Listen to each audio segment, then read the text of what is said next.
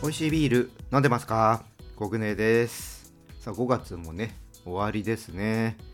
なんかあっという間に今年も5ヶ月終わってしまったなっていう感じなんですけども、まあ、今年ねいろいろやっていこうと思いますなんて言ってたものを振り返ると全然できてないかな。運動もねなかなか持続的にできてなくってあのウォーキングとかね以前はやってたんですけどもなかなかまとまってねウォーキングする時間っていうのが取れていなくて、まあ、ちょっと短い距離ね歩いたりとかそういうのはしてるんですけどもなかなかね今までやってたようなちょっと2時間ぐらいね10キロぐらい歩いたりとかそういうのはねできてないですね、まあ、ストレッチとか簡単なね腹筋運動とか、まあ、そういうのはねコツコツやるようにはしてるんですけどもうーん。がっつり運動っていうのはね継続的にはできていないですね。これを下半期やっていけるようにしたいなぁとは思いつつできるかなっていうのもありますね。はい。皆さんはねどうでしょうか？今年頭にね掲げた目標とか実行できてるでしょうかね？もしよかったらねそういったのもねコメントとかいただければと思います。はいじゃあねいつも通りねここからはやっていきたいと思います。この番組はですね、ビール紹介やビールにまつわる話をお届けすることで、ビールが飲みたくなる、ビールが好きになっちゃう番組です。今回はね、ちょっとしたコツで家飲み美味しくする方法をお伝えしていきたいと思います。今日のね、ものもすごく簡単なのでね、参考にしてもらえればと思います。それでは始めていきましょう。ビアコイオープンです。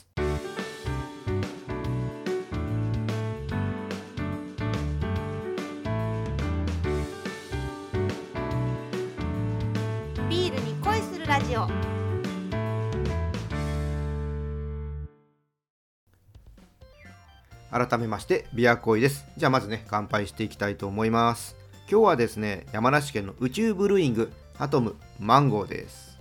宇宙さんのねスムージービールになります。こちらはですね大量のパイナップルココナッツクリームそしてマンゴーを使ってます。まあ、マンゴーがね主役なんですけどもベースはパイナップルだそうで宇宙オリジナルのパイナップルピューレを使用しているということです、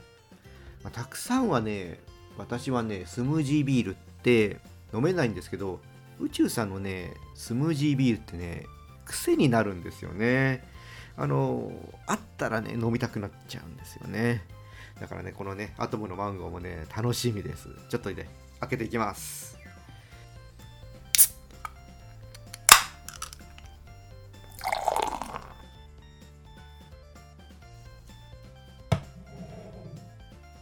はい。色はですね、イエローで、もうね、宇宙さんらしいですね。ドロドロしてますね。いいですね。このドロドロ感がね、宇宙さんのスムージービールのね、特徴かなと思います。はい、じゃあね、早速ね、いただいていきたいと思います。うーん、いいですね。もう口にね、含むとね、マンゴーのフレーバーがね、わっと広がってきますね。で、酸っぱさがあるんで、意外とね、ぐいぐいいけますね。ちびちび飲むのかなとか、そのなかなかね、そうスルッと入っていかないんで、ちびちびなるのかなと思うんですけども、意外とね、スルスルいっちゃいますね。ほんとね、こう、飲んでてもね、マンゴーの香りがね、しっかりしてきますね。いや、これはね、うーん、いいですね。ほんとね、スムージーっていう感じですね。あんまりね、炭酸はね、感じないですね。まあ、ちょっと微発泡っていう感じになりますね。いや、アルコール感もね、あんまり感じないですね。だからちょっと気をつけないと、間違ってね、二十歳未満の人とかもね、飲んじゃうかもしれないですね。だからちょっと酔っ払ってね、飲んでみなよとかね、進めないようにね、してください。これ飲めちゃうと思うんでね、ほんと注意が必要です。うん、これは料理に合わせるなら、うん、そうですね。マンゴーソースの合う肉料理とか、そういうものとね、ちょっと一緒に飲んでみたいかなと思います。はい、でこちらのビールはね、ちょっともう売り切れちゃってるんですけども、まあ、宇宙さん常にね、いろんなビール作ってますし、アトムもベースを変えながらね、時々登場してくるので、見つけたらね、飲んでみてほしいなって思います。一応ね、オンラインショップのリンク説明欄の方に貼っておきますのでね、どんなビール作ってるのかね、見てみてください。はい、じゃあね、ここからは家飲みね、美味しくするコツについてやっていきたいと思います。今回ね、お伝えするのはね、プルタブの開け方ですね。皆さんねプルタブねどんな風に開けてます？まあ、勢いよくねプシュッと開けてる方多いんじゃないでしょうか。実はねこの開け方ですとグラスにね継ぐ時に泡立ちがねしやすくなってしまいます。あのね泡だらけに、ね、なりやすくなってしまいます。プルタブで開けた時に液面がね白く泡立ってる。この状態でね継いでしまうとね泡立ちがねしやすくなってしまいます。でビールっていうのは泡に液体が当たると泡になってってしまいます。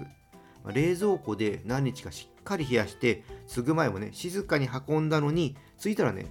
泡がねすごく多くなってしまったっていう時はもしかしたらねこのプルタブの開け方に問題があったかもしれません。で缶っていうのは潰れないように内部にねガスがかけられています。でこのプルタブを勢いよく開けると外の圧力と中の圧力の差でね泡がね立ちやすくなってしまいます。じゃあねこれね泡立ちを防ぐために、まあ、どうすればいいのか。これねほんと簡単です。プルタブをね開けるときに勢いよくねバコッと開けるんじゃなくって一度ね軽くプルタブをね持ち上げてもらってゆっくりねピューッとねガスをね抜いてください。でその後ねゆっくりね開けていきます。これだけでね開けた時のね泡立ちっていうのをね防ぐことができます。あのやってもらえると分かるんですけどゆっくり開けた時ねガス抜いてゆっくり開けた時ってこの液面がね白くなりにくくなってます。でそうすると継ぐ時とかも泡はね立ちにくくなるので綺麗に継ごうと思ったのに泡ばっかになってしまったっていうのをね防ぐことができます。で炭酸がね余計に抜けていかないので大手さんのビールとかですね、まあ、喉越しで爽快に飲みたいっていう方はね、この方法を試してもらえるといいと思います。特にね、この方法で泡が立ちづらくね、そーっとね、ついでいくと、まあ、泡なしっていうね、方法なんですけども、このね、炭酸がしっかり効いてね、爽快ね、飲めると思います。これもね、ぜひ試してみてください。